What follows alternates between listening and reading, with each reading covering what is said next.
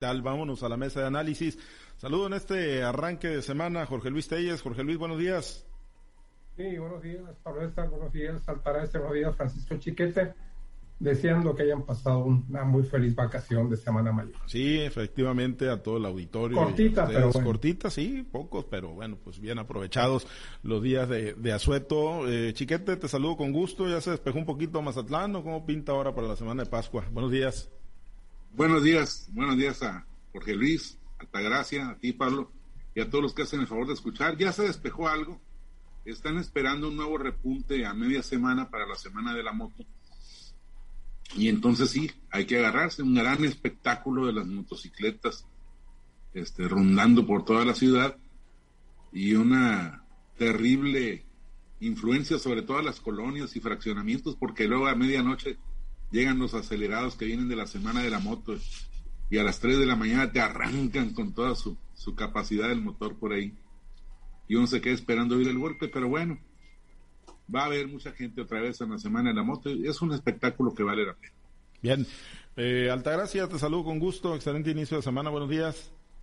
Buenos días a mis compañeros Jorge Luis, Francisco, Pablo César después de unas vacaciones, no sé si merecidas, pero muy necesarias. La verdad, les doy la bienvenida. Sí, efectivamente, pues bastante, bastante necesarias. Y los que dirán que trabajaron horas extras, Jorge Luis, pues son nuestros flamantes representantes populares en domingo, más de 12 horas ahí de sesión kilométrica para el tema de la reforma eléctrica planteada por el presidente Andrés Manuel López Obrador, Jorge Luis.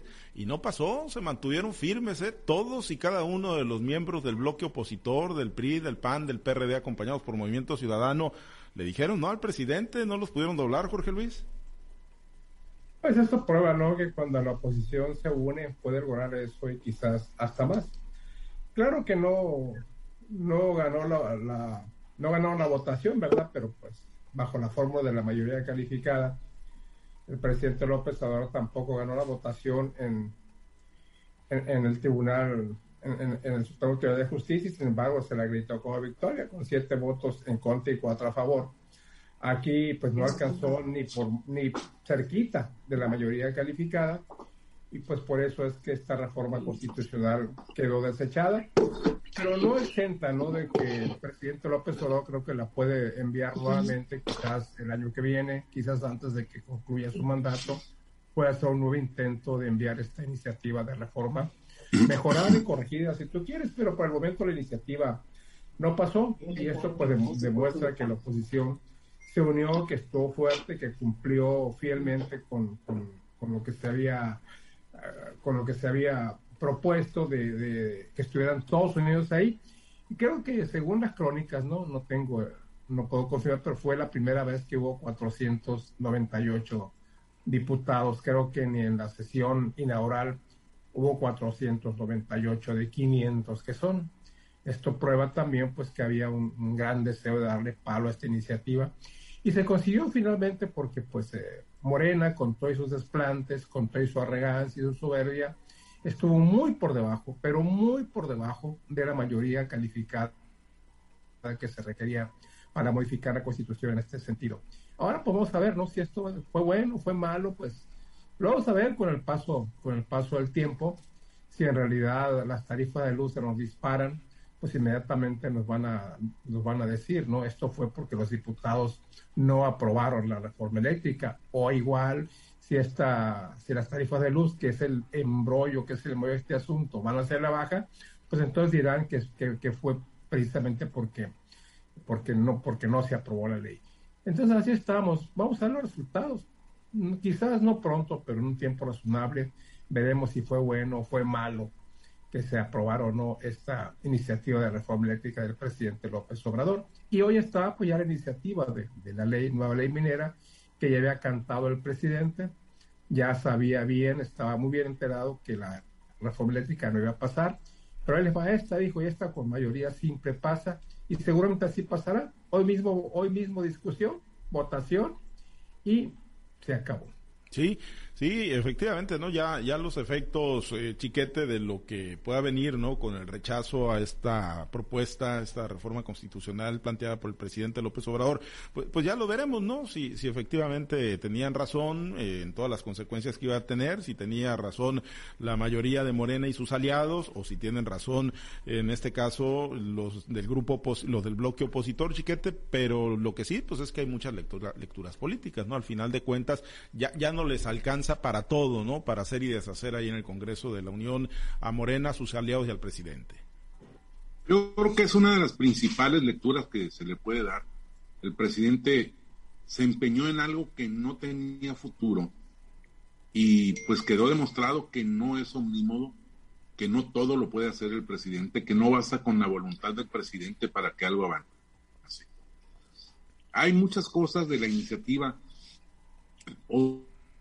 del propósito de la iniciativa que sí son atendibles. Ya lo comentamos aquí, las irregularidades en los contratos que están vigentes, las desviaciones en muchas de las prácticas en la, en la venta de la luz de autoconsumo. Pero esos son asuntos que se podían haber corregido mediante una aplicación de la ley. El presidente no buscó eso, buscó la aniquilación de los que considera sus contrarios y eso lo llevó a este enfrentamiento en el que evidentemente no iba a ganar. Claro, tenía la esperanza de doblegar a los diputados de la oposición, de hacerlos ver como vendepatrias, entreguistas y, hacer que, votaran a favor suyo. Pero nunca tuvo un propósito de negociar, de, mediar distancias, de ver dónde podían llegar a acuerdos. No, se trataba de la aniquilación y por eso creo es positivo que haya perdido el presidente este intento. Ya dijo hoy en la mañana que no volverá a presentar esta iniciativa, pero deja dicho que el que venga en su lugar tendrá que hacerle la lucha nuevamente. En cambio, a sabiendas de que no tiene mayoría para hacer las reformas constitucionales, dijo que sí va a mandar la iniciativa de ley electoral para aniquilar al IFE, como dijo Mario Delgado, el dirigente nacional de Morena y también para darle carácter militar oficialmente a la Guardia Nacional. Estas son cosas que son las batallas que vienen. Esperemos que el país salga bien librado de, ambas, porque sí son muy importantes las dos.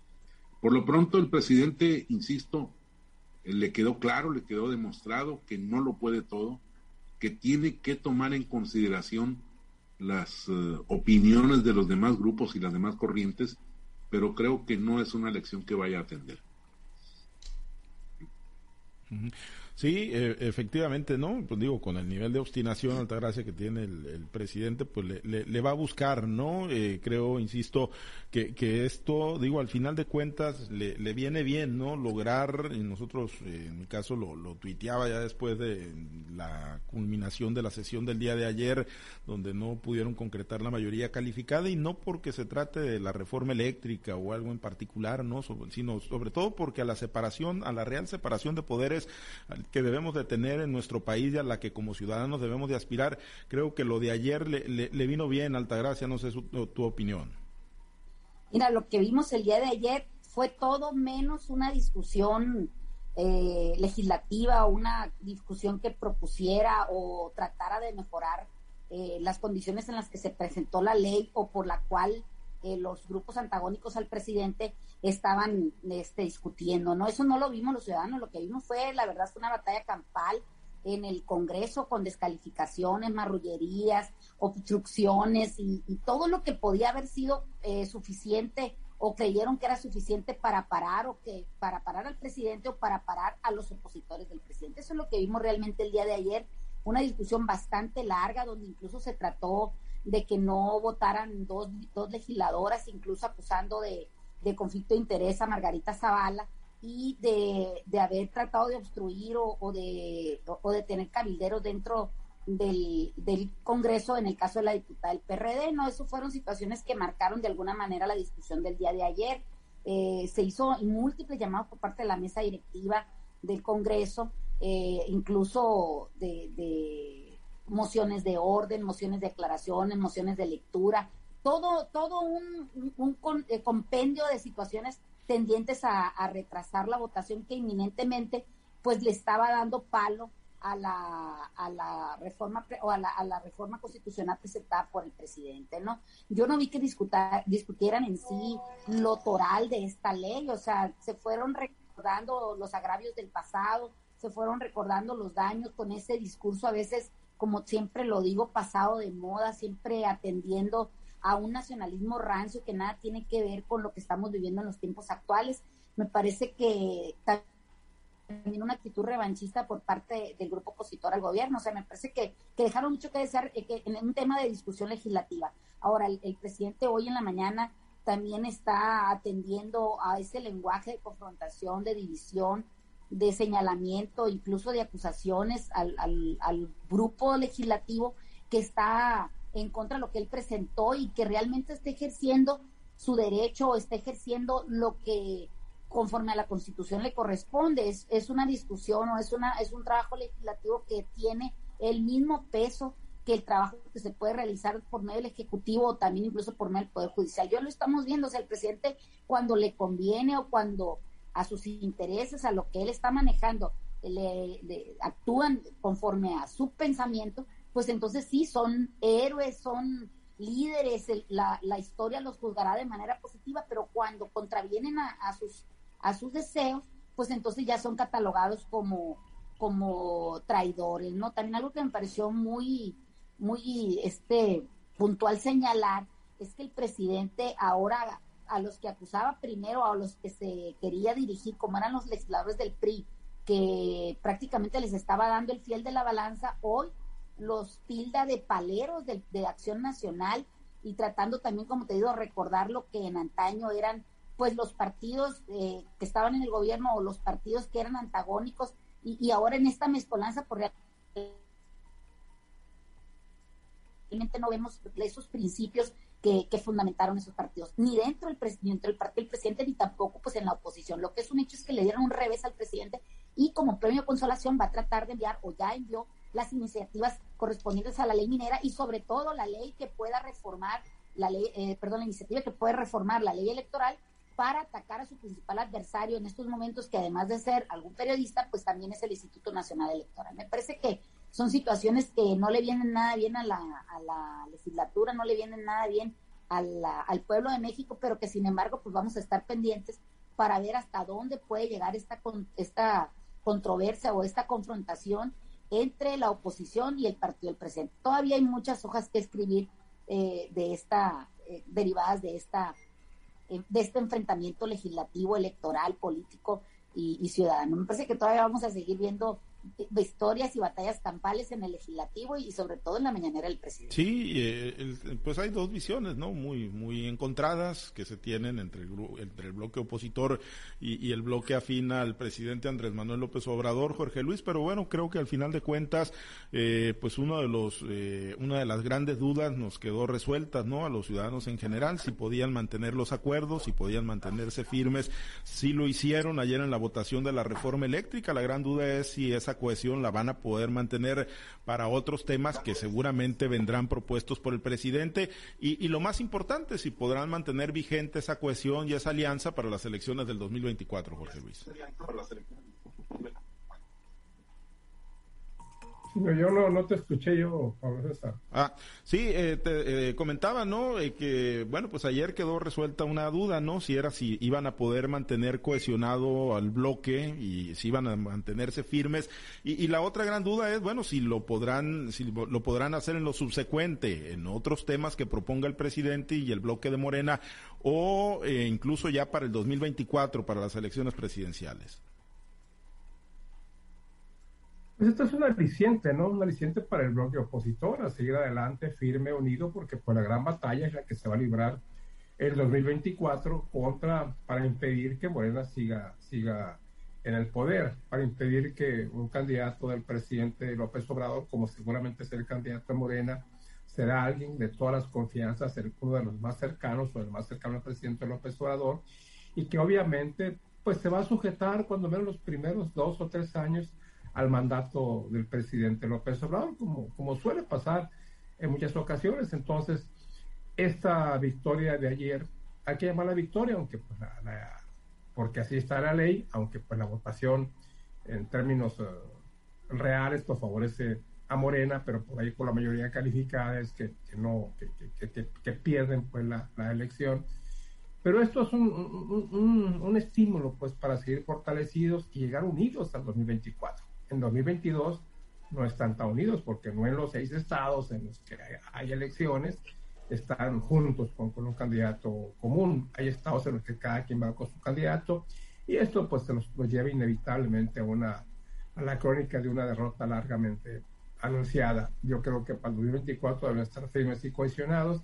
Y si se mantienen esa actitud, pues el presidente la va a pensar dos veces, no para mandar la iniciativa de reformas a la ley electoral o a la creación de la nueva electoral, no para cerrar el caso, sino para ser más flexible, no para no que esté dotada la soberbia de la, de la prepotencia de que hace Gala Morena, sino pues eh, digamos, más digerible, pues más transitable una iniciativa de no poder sentido. Pero si la oposición se mantiene como se mantuvo, bien unida, bien cohesionada, en la que no se permitió, excepto para un diputado del PRI que se fuera, eh, que, que, una bien estructurada, seguramente tampoco va a pasar la iniciativa de, de reformas a la ley electoral, porque eh, si la ley de la ley de reforma eléctrica era muy importante, en lo, en lo político esa también lo es. También lo es mucho, muy importante. ¿Por qué? Porque hay muchos asuntos, el presidente está englobando muchas cosas en una sola iniciativa y seguramente tampoco va a pasar. Hay que esperar los tiempos, ver cuándo la manda el presidente, cuándo se discute, cuándo se, cuándo se reforma y, y a ver si, si entra en, vigor para las, las elecciones de, de 2024. Vamos a ver, pero por lo pronto te digo, me parece un buen síntoma, un buen síntoma que la oposición haya echado para atrás una reforma constitucional del presidente López Obrador. Bien, y si bien, eh, Chiquete, las baterías se, enfocan en decirles que son traidores a la patria y bueno, pues tantas cosas, no tantos adjetivos que se han venido escuchando desde ayer que se cantó la votación, eh, la realidad es que también al interior del movimiento del presidente López Obrador de Morena, pues está muy fuerte el reparto de culpas, me tocaba checar ahí algunos eh, tweets, por ejemplo, de, de John Ackerman, que responsabilizaba a Mario Delgado por lo que se dejó de hacer en las elecciones de, del año pasado, ¿no? Donde dicen, bueno, ahí se perdió la oportunidad de refrendar la mayoría calificada en la actual legislatura, pues vendrá una especie de circo romano también, ¿no? Al seno de, Morena y del movimiento del presidente López Obrador Chiquete. Seguramente que sí, porque además ya no se trata de, ni del litio ni, ni de la reforma eléctrica, se trata de la elección presidencial. Y ahí, aunque todos están a lo que diga el presidente, hay corrientes, hay gente que quiere impulsar a su, a su gallo que quiere destapar su corcholata o que le destapen a su corcholata. Y entonces eso va a ser más intenso el debate dentro de Morena. Me parece que va a traer consecuencias importantes, aunque yo preveo que se mantengan unidos. No, no creo que vaya a haber una, una ruptura como la que pudiera darse en otras circunstancias. El presidente está manejando, como siempre, símbolos, y esto del litio no solo es tratar de empatar eh, ante esta derrota. Es también decirle a la historia, yo nacionalicé un valor importante. El litio, como todos los eh, productos o posibles productos mineros, es propiedad de la nación en estos momentos. Y el gobierno federal, administrando esos recursos de la nación, puede decidir si lo entrega o no en concesión a particulares. Entonces, no tiene sentido esta, esta reforma puede sonar muy bonito y yo pues sí creo que el presidente identificó una oportunidad importante con el litio, pero por un lado me parece que la sobrevalora y por el otro creo que es, es innecesario, que simplemente negando permisos y dejándolos en exclusiva a la, a, la, a la administración pública podría este, salir adelante sin necesidad de enviar una iniciativa como esta.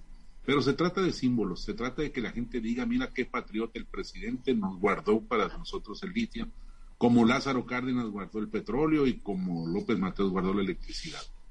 Eso es lo que él quiere usar como remos para avanzar en esta carrera por la presidencia, por la refrendación de la presidencia, y creo que eso es lo que vamos a estar viendo muy frecuentemente.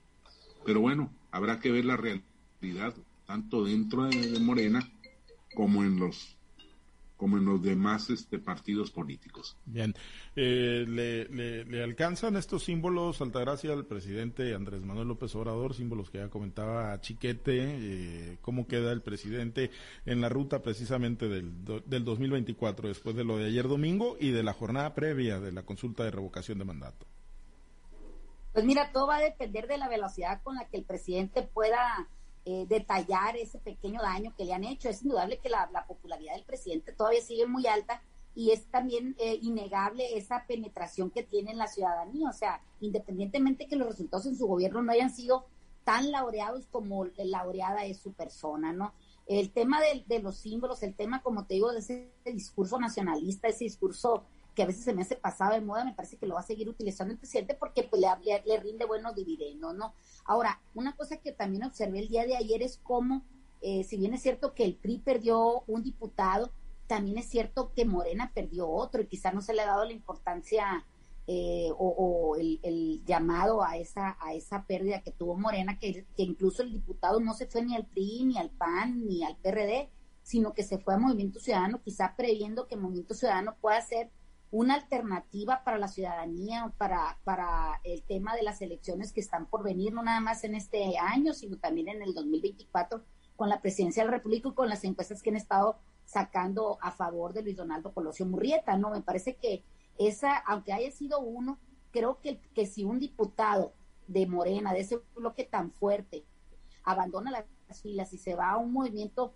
eh, que todavía es nuevo electoralmente hablando, como el Movimiento Ciudadano, pues me parece que es algo que se debe de señalar y se debe de observar. Cómo Movimiento Ciudadano quizá pueda ser el, eh, la opción política electoral para partidos eh, o para ciudadanos que no encuentran en los partidos de siempre, pues quizás esas opciones políticas. Me parece que tendremos que ver todavía cómo va creciendo Movimiento Ciudadano, cómo el PRI, el PAN, el PRD tienen que permanecer unidos para sostenerse como una opción viable electoralmente hablando y cómo Morena, si no se pone las pilas o si no empieza a, hacer movimientos dentro de su partido y hacia la ciudadanía y no solamente colgarse de la figura del presidente, cómo pueden ir perdiendo espacios, cómo pueden ir perdiendo este eh, esa, esa posición dentro del electorado mexicano. Me parece que son, son situaciones que se deben de acatar, se deben de atender y sobre todo pues, no se deben dejar de lado. O sea, nadie, nadie está en la preferencia del pueblo o del electorado por siempre, inclusive partidos tan importantes como el PRI cuando era toda